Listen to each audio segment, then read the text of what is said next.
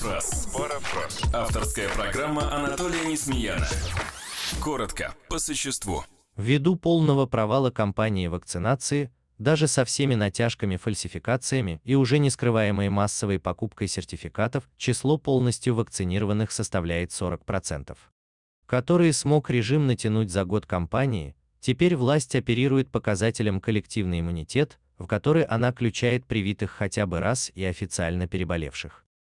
Такой примитивной манипуляцией удается рапортовать о 54% коллективного иммунитета населения.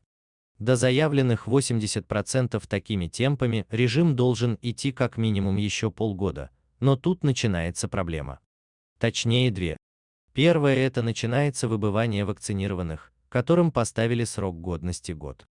Теперь для возвращения в статистику им придется проходить ревакцинацию, а это отдельная кампания.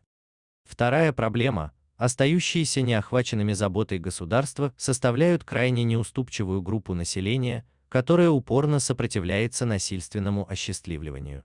Кремлевские вакцинаторы будут решать эту проблему, бросая под укол подростков. Подготовка идет полным ходом.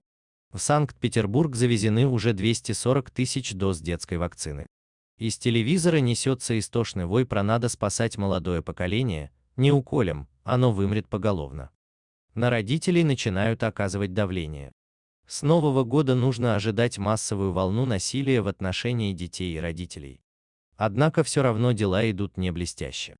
Коллеги-еврофашисты закалывают население уже по третьему-четвертому, а в отдельных местностях речь идет и о пятой прививке.